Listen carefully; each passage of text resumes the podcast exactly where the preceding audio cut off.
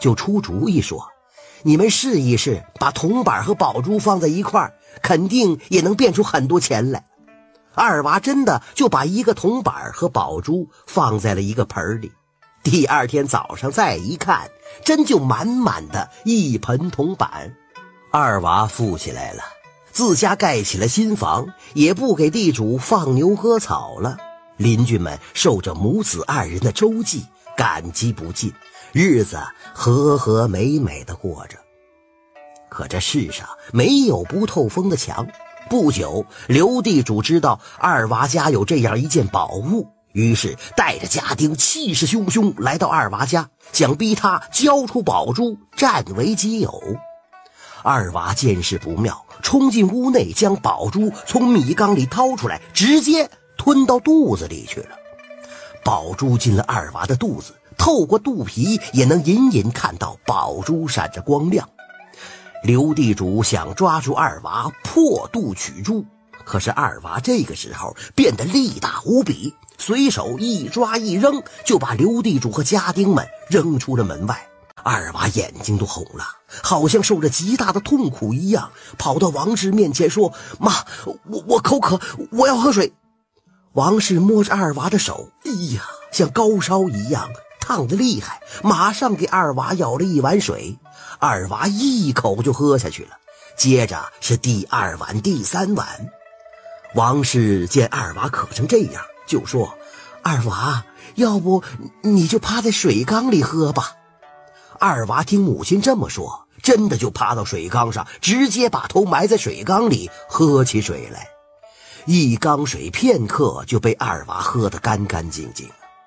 王氏摸着二娃的手，还是那么烫，又说：“二娃，你还渴吗？到河边去喝水吧。我抓住你的腿，你趴在河岸上喝。”母子俩来到河边，二娃更觉得渴了。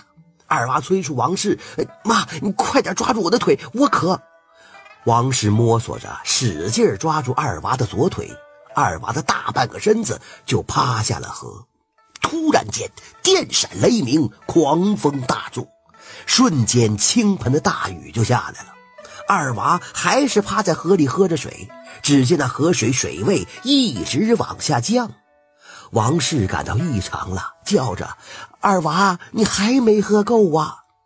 二娃只顾喝水，根本不理会母亲。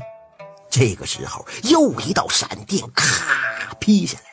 二娃一抬头，发现除了母亲抓住的那条腿还是人腿以外，自己整个身子变成了一条龙。这个时候，龙尾轻轻一摆，二娃就跳到河里了。王氏哭叫着：“二娃，死二娃呀！你不会变成孽龙了吧？不要我这个瞎眼的妈了吧？”这条龙本来已经顺着河水往外游走，听到母亲的叫喊，频频回头看母亲。可是河水汹涌，离母亲越来越远。龙走了，他一共回头了二十四次，每次回头，河底就形成了一个河滩，河滩的样子就像回头的遥望姿势。二娃是舍不得母亲的。于是他留下了二十四个河滩，后来人们就称这河滩叫望娘滩了。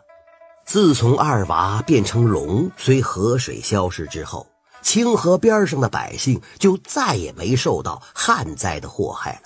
大家都说那是二娃变的那条龙在暗中保佑住在清河边上的母亲。这真是。瞎眼母子太可怜，巧得宝珠变米钱，吞下宝珠化龙去，人间徒留望娘滩。